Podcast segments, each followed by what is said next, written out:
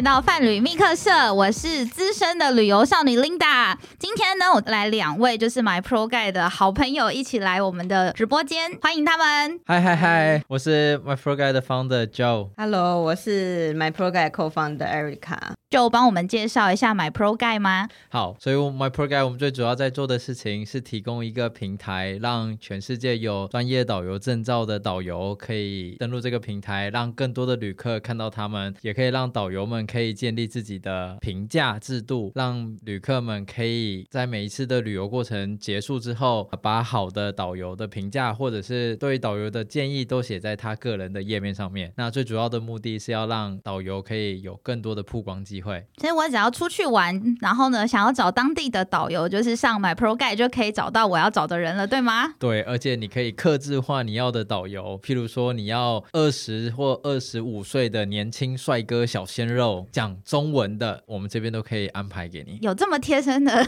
需求这样子？他还可以很贴心，但不一定很贴身，我们怕被告。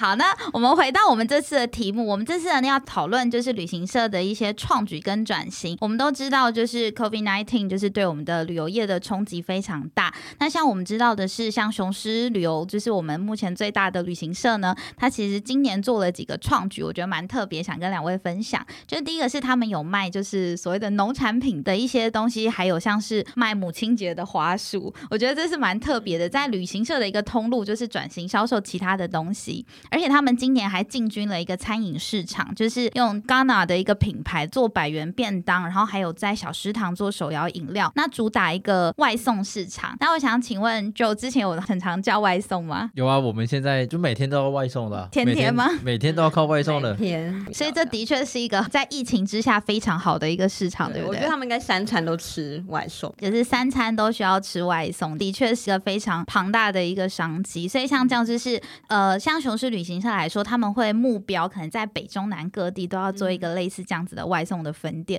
所以我觉得对旅游业旅游人来说，它是一个非常大还有不一样的挑战。就是本来只是单纯的在卖旅游的商品，那现在改做食品的外送。那另外他们还有一个就是我觉得蛮特别的，是做一个从社会关怀的角度去设计一个行程，它就是万华街游的一个走读。那这个行程我觉得还蛮特别的，是它的一个行程的内容叫做像深夜街头的苏。格拉底学习这个标题其实一开始很 catch my eyes，我就想说，哎。街头的苏格拉底，那到底是谁呢？是万华附近的游民们一些人生的经历。这个行程内容很特别的是，我们会去万华的街头，然后深入的了解他们的人生的故事，然后有带着亲手做的便当去。哎，而我觉得这个超有创意的。你知道之前我们也有想过要找街友们来当导游，因为你看像在啊万华华西街啊龙山寺周围有非常多的街友，其实他们懂的事情比真正的导游还要更多，因为他每天二十四小。小时在龙山寺的周围，然后看到经过的人人来人往的，然后从他们可能最少最少也待了五年以上了，所以他们知道周围的摊贩的变化，然后又知道说这里这些车来人来，然后看到不同的景象。我觉得这个是很多外地人或者是就算是当地人也都没有办法得到的资讯。但我相信这些街友们一定有很多故事，所以我们曾经真的也想说要找街友们来当导游，做当地深度超深度的导览服务。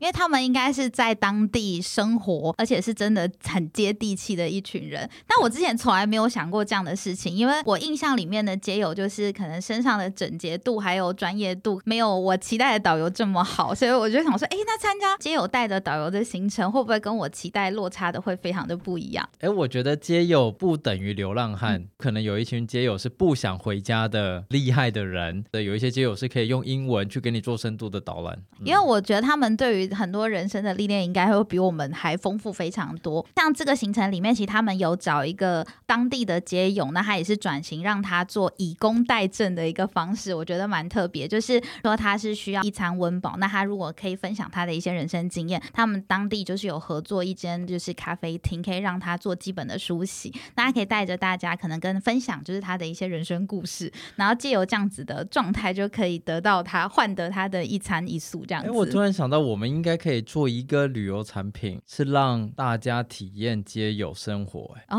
哦，这个很酷哎，对吧？之前很多美国的那实境节目好像就有让一百万富翁就是交换身份的这这种活动，让人家变街友，对吧？我觉得可以让旅客变街友，然后我又不用提供他住宿。你看住宿就是公园，一个街头露营这样子，在台北街头的生存体验这样子，这应该也会是一个很特别的行程。对，那除了就是他们的万华走读的行程之外，凤凰旅行社它也推出一个很特别的东西，叫做 Phoenix 的健身房，就是在疫情之下，有没有大家一直狂叫外送，然后狂点宵夜，然后可能又没有好好的去接触户外的前提之下呢，开了一间健身房，让大家可以用那种克制的，他专卖有效率、卖卫生跟隐私的一个独立空间，然后客户可以包下全部的场地，就是找一些专业的健身教练帮你做指导。哎，他一次只有四位可以预约，对，也就是说这是一个非常的 VIP 耶，顶级的 VIP 的一个体验，就是要主打，因为像市场上太多的健身房了，那他就主打说它是有一个商品的差异化这样子，所以我觉得也蛮算蛮用心的一个很特别的体验。针对就是各个旅行社有转型，就是像转卖农产品啊、手摇饮料啊、开健身房这些新举措，都是为了要在我们艰难的就是二零二零年活下来。所以我想请问，就是 My Pro Guide 对于这次的疫情有做什么样的转型，或者是做一些创新的方向？My Pro Guide 最主要一直在做的事情是在提供有关于导游的服务，对吧？对。其实，在疫情这段期间，没有客人可以来，所以呢，我们在各地都有导游，所以我们正在做一件事情，叫线上导览服务。也就是说，我现在人在台湾，我可以打电话给我在泰国曼谷的导游，那这个导游他可以帮我介绍，譬如说白庙、恰图恰市集。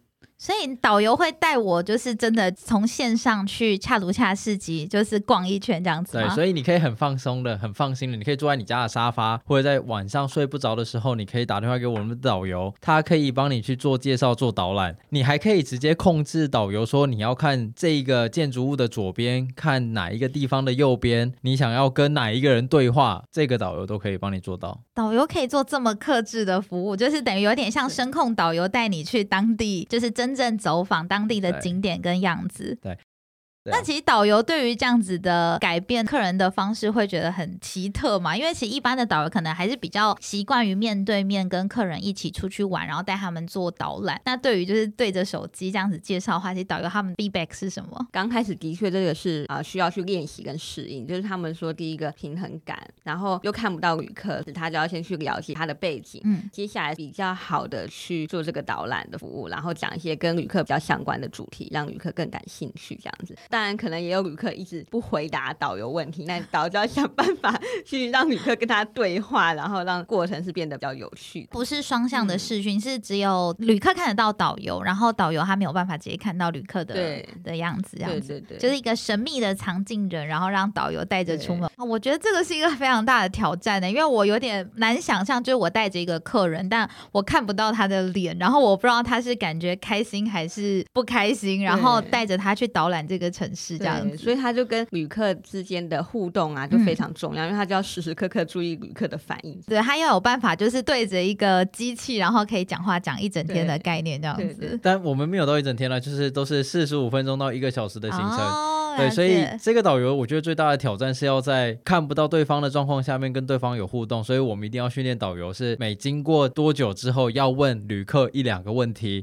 确保他还没睡着。对，觉得这是蛮特别的一个做法，因为在线上我没有想过可以这样子体验当地的一个互动，这样子。对，大部分的导游在台湾的话，要转型就是带台湾的旅客出去玩，还是他们有其他的呃，也是做像是给国外的客人做直播，然后在台湾就是走大街小巷这样子。的服务吗？就我们知道的，当然有很多在熊猫在送外送，做外送平台这样。有人也自己建立自己的影音频道，当然有很多的一群人，他们就开始转到不同的产业去了，不同的跑道。那较少数的导游们，因为还有机会带团，所以他们还有继续在旅游业里面残喘的 找到生存机会。还蛮多人，这次疫情虽然他没有办法带团，但他可能有语言专长，他就去做翻译，或者他有别的专长，他就可以去做别的事情。就我认识。的导游啊，我都觉得他们很厉害的。是第一个，就是有办法跟外国人自然的沟通，这绝对没有问题。那再来是他们通常都会上知天文下知地理，因为这样才有办法跟客人有一个比较好的沟通平台。所以在这样子的空间，毕竟像台湾形成很多饭店啊订不到的状态。那其实我知道市场很多旅行行社也很缺台湾的，就是当地的导游，所以我以为他们会直接转型，就是改接国旅这样子。接国旅的这件事情，并不是一般的导游就可以直接无缝接轨的。譬如说，一上车之后，就是知道说这首歌的代码叫什么，这首歌叫做 这个外语导就可能没有办法。这首歌叫做《快乐的出航》，然后就要开始 KTV 时间这样子。结果我们还要再知道下一站到哪一站之间，我们还有哪一个小的水果店，对，可以让大家像去上厕所的。所以这个并不是一般的外语导游可以就马上接回来到接待国旅的客人。对，所以说需要很大的不同的专业是。除了这件事情以外，我们现在也还在做另外一个事情，是导游帮忙代购。你今天特别想要买一个缅甸的翡翠，好了，我的导游或许可以带你到缅甸的市集，然后挑选你想要的翡翠。哇，还甚至帮你杀拍给你这样，甚至还帮你杀价，杀价完了，你觉得这个价格满意了，我再帮你寄回来。哇，好贴心哦。对，所以这是我们现在的优势，而且我们也还可以做到是帮人家代购。哦，所以导游可以兼职做这个直播主的概念，这样他会。就是在 MyProGuide 平台里面，就直接介绍有什么好东西，然后让客人直接下单这样子吗？应该说我们会有主题，说主题你今天想要来买这个料理香料，那导游就会带他到那个区域去，然后他就可以挑选他想要的。哦，所以是这一瓶吗？对一的一个代购服务。对，譬如他要买辣椒酱，都会说，哎，那是这一瓶吗？还是这一瓶？还是哪一个品牌？你要哪个尺寸的？那是真的很专门，就是 VIP 定制的一个购物行程这样。所以这是我们目前这一段时间来做的其中一项改变了。我觉得可以请导游帮我们到现场直接做代购是非常特别的一件事情。那我想请舅跟我们分享，那这样子的操作会不会就是对我们代购圈有投下极大的一个震撼弹？我我觉得这个是一个好的帮助哎，这个震撼弹，我觉得可以把它称为叫做救世主。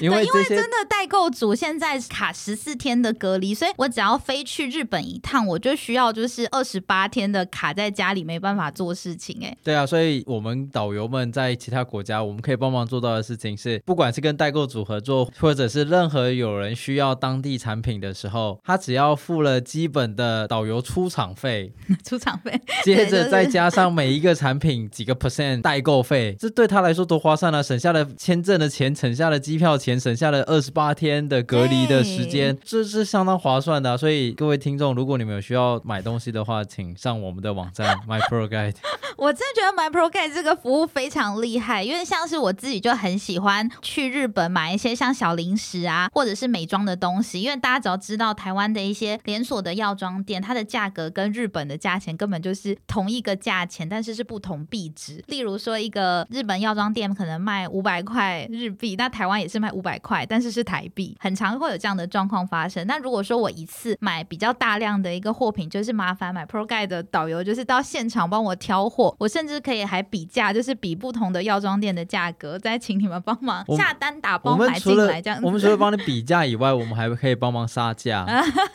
对，我们还可以跟人家集资，得到更好的折扣。但不要买了太大的东西回来就好，你不要帮我买了一尊佛像啊，或者是买了什么大家具，买一只大象回来。我们这真的没办法了。对啊，因为其实如果说买一些小东西的话，这样子的一个服务真的是非常方便的，而且就是跟你去像一般代购买的价格来说，一定会变得非常的便宜。是啊，导游们现在在这段时间，应该说我们 My Pro Guide 在这段时间，接下来还会再转型的，会是跟当地人说当地话。譬如说，你想要学韩文，你可以打电话给我的韩国导游，跟他练习韩文。你想要说泰文、日文、英文、缅甸文，什么文都。可以跟当地的导游做沟通，所以我们变成一个线上语言家教平台的概念，是可以，而且还可以学到很多不同的当地人的生活知识啊。我们不会把它 focus 只有在学习某一种语言，而是运用你的语言来跟当地人做沟通，然后学习更多，去了解更多的当地文化。